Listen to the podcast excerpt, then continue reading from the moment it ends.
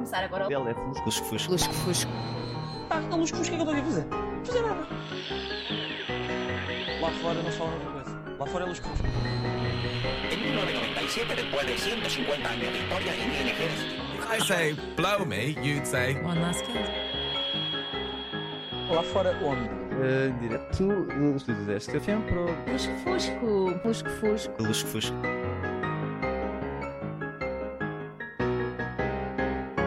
Eu sempre fui um Lusco Fusquiva. Muito boa tarde, estamos no Lusco Fusco muito especial e hoje temos um convidado. Filipe, queres nos apresentar o convidado?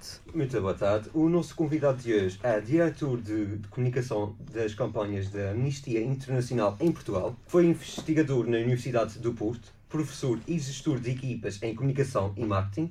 Connosco hoje temos o Sr. Paulo Fontes. Olá, boa tarde uh, Filipe, boa tarde Miguel e boa tarde Rita e a todos os ouvintes. Hum, Muito boa tarde. Hoje o Paulo está na nossa emissão porque celebra-se o Dia dos Direitos Humanos e queríamos saber, para quem não conhece, o que é a amnistia. eh, É, é, antes de mais, é, sim, é verdade, hoje é um, um dia para nós muito especial, celebram 72 anos desde que foi firmada a Declaração Universal dos Direitos Humanos eh, e que é um, um documento que nós, eh, pelo qual nós, Amnistia Internacional e, e toda a gente se deve guiar muito.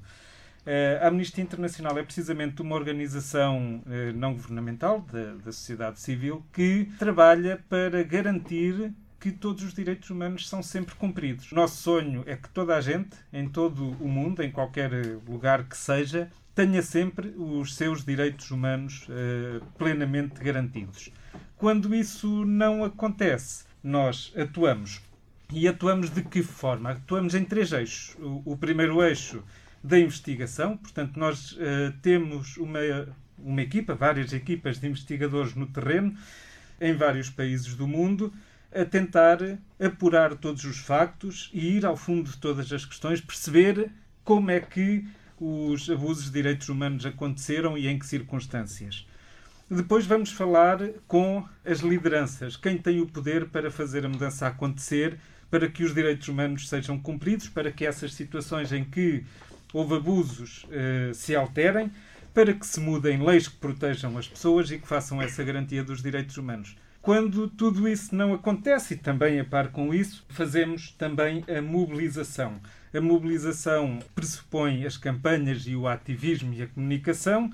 É aqui que todos nós e todos os ouvintes eh, se podem juntar a nós.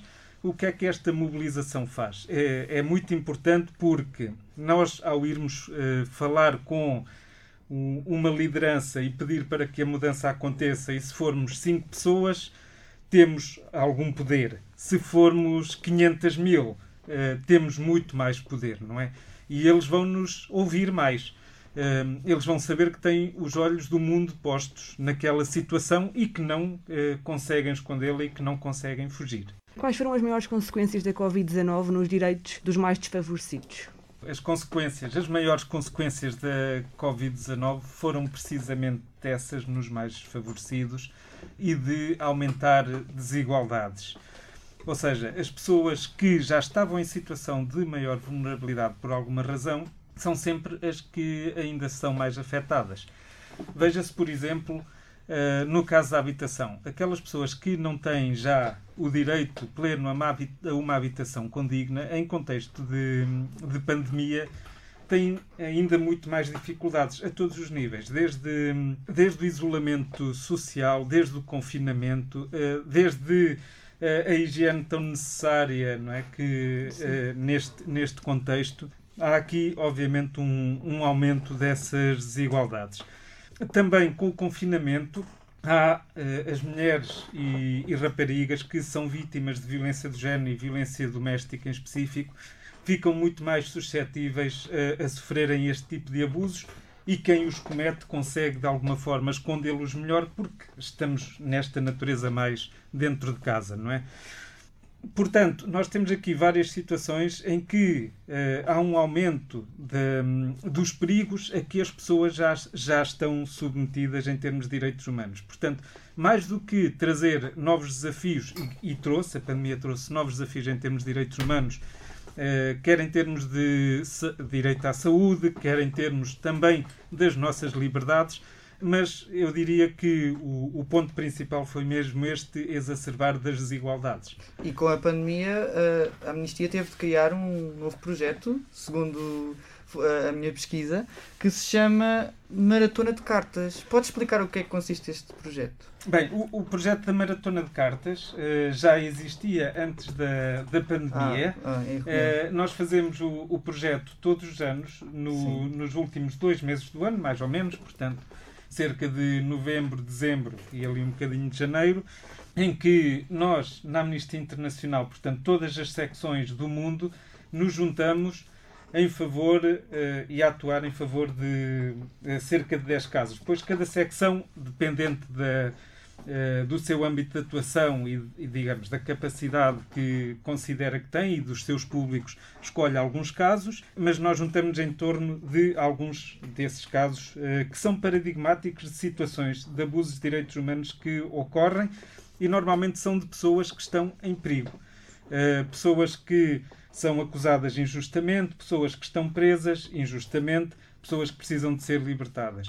E, portanto, durante esses dois meses, nós convidamos o máximo de pessoas em todo o mundo a assinarem cartas para pedirem às autoridades e, aos, e às lideranças que podem libertar essas pessoas e fazer a mudança acontecer para que o façam. Promovemos também muito a criação de eventos e as pessoas podem, elas próprias, criar um evento da Maratona de Cartas e convidamos exatamente a todos os ouvintes que o façam.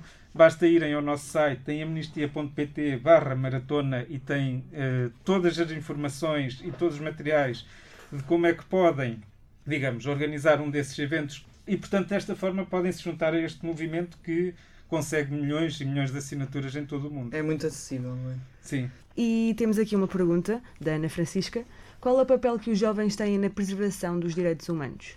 Os jovens têm um, um papel fundamental na preservação dos direitos humanos, um pouco como falava há pouco naqueles três eixos em que a mobilização tinha um, uma parte importantíssima, os jovens podem muito entrar eh, nesta parte. Por várias razões. Porque dominam muito esta, estas técnicas de, de nos conseguirmos eh, mobilizar e de chamarem outras pessoas, porque conseguem eh, chegar a uma rede ampla e amplificar mensagens de uma forma muito positiva e porque tem muito a força de, e a vontade de mudar o mundo. E isso é importantíssimo. É nós uh, percebermos que o, o sonho é sempre possível. As mudanças em direitos humanos demoram, por vezes, muito tempo, demoram anos, e esta resiliência e o conseguirmos, uh, mesmo na adversidade, ter a força de continuar a fazer campanha, a mobilizar, a pedir amigos, a, a assinar cartas, a, a juntar-nos, a fazer ativismo, é importantíssima. E nisso os jovens têm um papel preponderante. Quais foram as histórias de vida que passaram pela organização que marcaram até hoje? Houve muitas histórias de vida que, que passaram pela organização e que me marcaram. Uh, uma muito recente, o, a história, por exemplo, de um, de um rapaz do Sudão do Sul, o Magai Ngong, que estava no corredor da morte. Ele fez parte da maratona de cartas do ano passado e nós conseguimos juntar mais de 765 mil assinaturas na maratona de cartas. Ele era ainda menor quando foi condenado à pena de morte, e isto uh, nunca pode acontecer, e portanto esta, esta nossa ação depois fez com que a sentença fosse uh, anulada e ele vai ter agora direito a um julgamento justo da sua situação. Temos outros casos, o caso, por exemplo, de, também da Annie Alfred no Malawi. Uh, e no Malawi, ser albino é quase uma, uma sentença, porque acredita-se que ter os ossos de uma criança albina uh, dá sorte, traz uh, boa aventura e, portanto, quem é albino, principalmente as crianças, são eh, perseguidas e, na maior parte dos casos, mortas para lhes eh, retirarem os ossos. Nós conseguimos, fizemos campanha pelo caso da Annie Alfred, também parte da Maratona de Cartas, durante vários eh, meses e anos também pela, para que se mudasse a legislação e isso realmente aconteceu. E, portanto, agora já há leis no, no Malawi que protegem a Annie e outras crianças como ela. Também um, um outro caso de um, de um jovem condenado à morte, o Moses Akatuba, que um, ele uh, foi condenado à morte também injustamente e também quando era menor e depois foi retirado também do corredor da morte. Este caso marcou-nos muito porque ele depois esteve cá connosco há cerca de... esteve há, há um ano e meio connosco e ele agradece tanto, tanto, tanto a ação da Amnistia Internacional e de outras organizações e, do, e, de, e de todos os ativistas no mundo uh, que fizeram campanha por ele, que é mesmo muito marcante. E nós aí vemos claramente que a nossa ação, que às vezes é individual e que pensamos que pode não fazer a diferença, porque é só uma assinatura, mas que faz a diferença. Faz e, total diferença. Faz. Sim, faz mesmo. E vemos que a Amnistia Internacional muda mesmo a vida de umas pessoas e, inclusive, uh, impede que sejam mortas injustamente, não é? E acha que a Amnistia Internacional faz total diferença para que haja mais, menos injustiça no mundo? Faz, uh, claramente faz, uh, claramente que a nossa forma de, de atuação e a, e a, força que temos também com, com todas as pessoas que se juntam uh, connosco uh, marca a diferença. E estes casos positivos que eu fui dando como exemplo e que marcaram bastante são uh, claramente demonstram que podemos fazer a diferença, não é?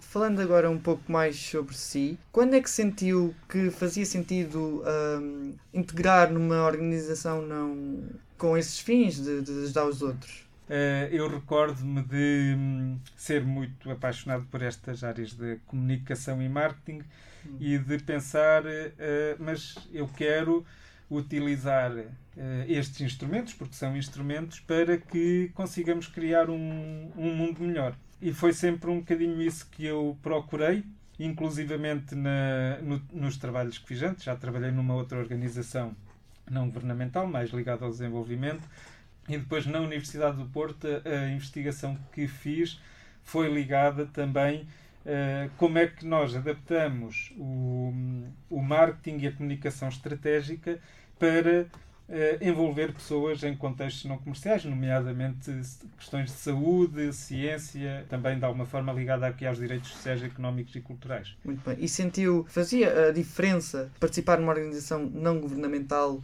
como a Amnistia, como a que acabou de anunciar? Uh, sentiu que, que foi útil para melhorar as vidas das pessoas? Sim, nós eh, há sempre momentos em que hum, temos incertezas e em que temos dúvidas, não é? quando conseguimos perceber que hum, estas vitórias que fomos dizendo, que uma pessoa é, é libertada, que uma pessoa um, que estava condenada à morte uh, deixa de o estar, quando conseguimos uh, resolver a situação de pessoas que não têm sequer uma casa condigna, quando conseguimos perceber famílias que vêm ter connosco e dizem uh, a minha situação melhorou por vossa causa, nós sabemos que o nosso trabalho não é em vão. Uhum. Realmente vale a pena. Vale mesmo. É verdade. Sim. E como é que surgiu a vontade de entregar uh, numa organização não governamental? Foi uma coisa, penso que, que natural. Uh, eu, eu fiz também uh, algumas experiências de voluntariado, neste caso no, no Brasil, estive em, em Angola uh, e estive na Guiné, e, e essas experiências uh, marcaram-me bastante, e foi muito também a partir daí que eu cheguei a essa conclusão, que dizia há pouco que queria utilizar o, o marketing e a comunicação para fazer um mundo melhor e portanto a partir daí comecei a perceber que o caminho era um pouco ligado a estas organizações mais do, da, do terceiro setor. Há algum direito humano que ainda não esteja assegurado em Portugal? Há vários. Falámos uh, há pouco do, do direito à, à habitação condigna, que é um dos direitos humanos que ainda há muito, muito trabalho a fazer. Temos ainda muitas pessoas que não têm esse direito garantido, eh, que vivem em situação eh, muito degradada e que a quem não lhes são dadas alternativas. Temos também visto ocorrer e episódios recentes têm, têm demonstrado e trazido para um, o debate público episódios de racismo e discriminação com motivação racista. Os episódios mais mediáticos que têm acontecido de, do, do cantor Bruno Candé, Uhum. uh, do um, o caso Marega, Uh, e mais recentemente apareceram várias frases de teor racista escritas em várias, em várias instituições Sim, de ensino uh, em As Portugal, faculdades, não é? nas faculdades E as escolas secundárias. Sim, uh, também. e escolas secundárias que demonstram que este é ainda um problema latente e que ainda falta resolver. E acha que, hum, ou seja, a amnistia também combate o racismo e entre outras formas de discriminação. Acha que estamos longe ou estamos relativamente perto de resolver este problema? É sempre difícil dizer porque há vários passos que são que, são, que é preciso ser dados. Obviamente é sempre preciso haver eh, legislação que proteja as pessoas e que evite este tipo de comportamentos. Mas mais do que isso é também preciso fazer caminho ao nível de, da consciencialização coletiva e das mentalidades. E esse é um passo mais invisível, que há mecanismos eh, e medidas que se podem e devem tomar, eh, mas que é um pouco mais difícil de medir. E nós só deixaremos, ou só podemos dizer que já não temos eh, racismo em Portugal ou onde quer que seja, quando já ninguém o sentir eh, em si, já ninguém o sentir na pele, passando a, a expressão, não é? Já, já E que medidas, sentir. ah, ah, acabou de falar das medidas, que medidas é que são essas? Bem, estávamos a falar de, de criação de consciencialização coletiva, de mudança Uhum. de mentalidades. Essas medidas passam muito por a, a educação para os direitos humanos, alertar para todos estes problemas e discuti-los e para que os próprios jovens possam também levar essa mensagem para casa, não é? E, e também serem aqui catalisadores de eh, uma conversação muito séria sobre um tema que muitas pessoas pensam como já não existe, não vale a pena falar ou não se quer falar. E é preciso falar, é preciso, como dizíamos há pouco, trazer à mostra, para trazer aberto o problema para que se perceba que é preciso também soluções. Sim, temos de mostrar o problema que tantas vezes é ocultado tanto pelos meios de poder como as pessoas mais banais. Pessoas bem esclarecidas e bem informadas são pessoas que têm uma arma poderosíssima para lutar contra os direitos humanos em todas as situações. Quer para garantir os seus próprios direitos, Uhum. quer para fazerem também com que os direitos de todas as outras pessoas sejam eh, garantidos. Por isso, a educação ser eh, um fator tão importante e por isso também, eh, por exemplo, as campanhas de desinformação que às vezes existem para lançar divisão, para lançar o ódio, o medo, e nós temos visto muitas campanhas dessas proliferarem eh, nas redes sociais nos últimos anos e que muitas vezes nos fazem ver a realidade distorcida e que servem para isso mesmo, para as pessoas começarem a acreditar em coisas que não são a verdade. Uhum. E nós termos uma boa eh, educação e uma boa. conseguirmos fazer um bom discernimento daquilo que é informação fidedigna e não é importantíssimo, também para nos posicionarmos perante todos os assuntos no lado correto e que estará alinhado com os direitos humanos. Exatamente. Nós temos um desafio para o Paulo, que é a nossa rubrica Kit de Sobrevivência. Neste caso, qual é o tema, Filipe, que nós vamos propor ao Paulo? Uh, o tema de hoje, pensado no dia de hoje, que é o dia Exatamente.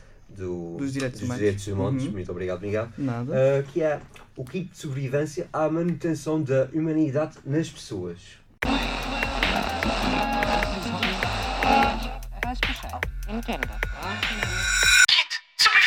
Run.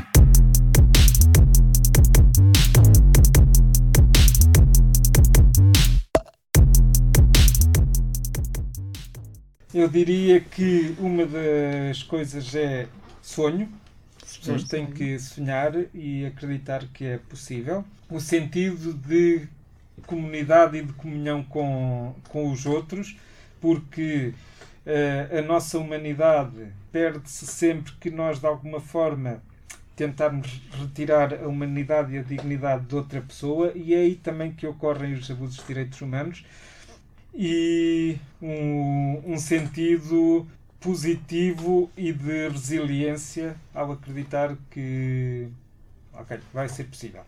Muito Portanto, bem. Pare- Parece Sim, uma sim, resposta é uma- uma resposta muito boa. Parece-me um ótimo kit de sobrevivência. Exatamente. E o que é que vocês ah, punham no vosso kit? Se é que. Rita, o que é que tu punhas?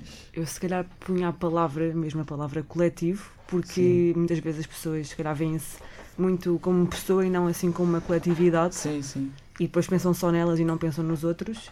Portanto, se calhar poria essa palavra, acrescentava também. Uhum. E tu, Felipe? Sim, também ponho um coletivo e também acrescentava a palavra esperança. Sim. Porque é muito importante ter esperança nas pessoas. A humanidade precisa de ter esperança. Sim, sim. Harmonia. É a mesma coisa que sonho, não é? Sim, sonho. O sonho é mais ou menos a esperança. O que é que eu punha? Punha amor.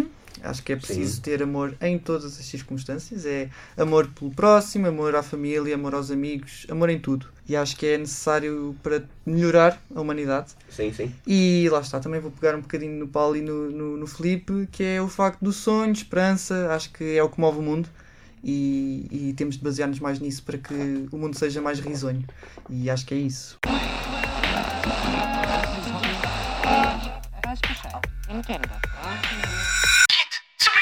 Run.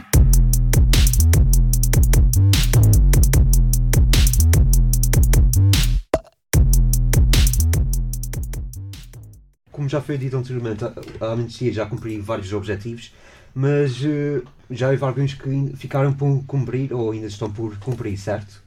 certo. Há E- muito caminho quais, a fazer. E quais são?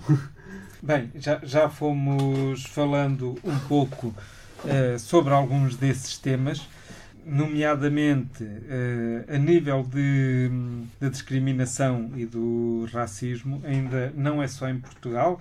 eh, há muitos eh, países no mundo onde a discriminação, o racismo são uma realidade. Há ainda muito trabalho também a fazer na proteção dos defensores e das defensoras de direitos humanos. Por exemplo, eh, defensores dos direitos ambientais eh, e do direito à terra na, na- no sul da América, em especial na Colômbia, mas também em vários outros países, eh, são perseguidos e são assassinados quase diariamente. Quase diariamente há morte de algum defensor de direitos humanos, portanto, na, na Colômbia.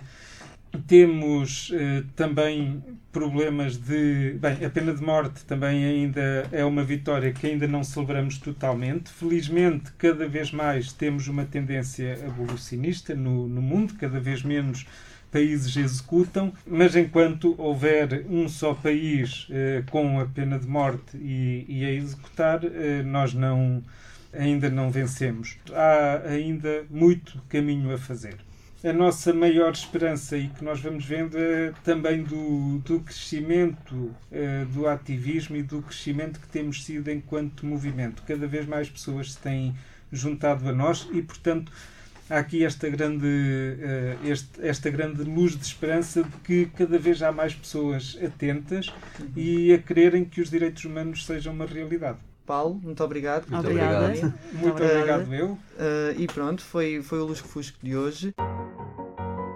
Vai começar agora o Ele é fusco. Lusco fusco. Lusco Fusco. Pá, a lusco fusco, o que é que eu estou aqui a fazer? Não fazer nada. Lá fora não se fala na cabeça. Lá fora é lusco fusco.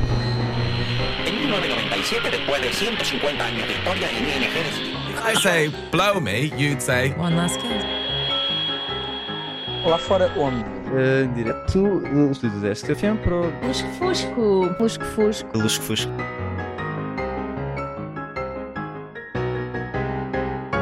Eu sempre fui um lusco fusquiva.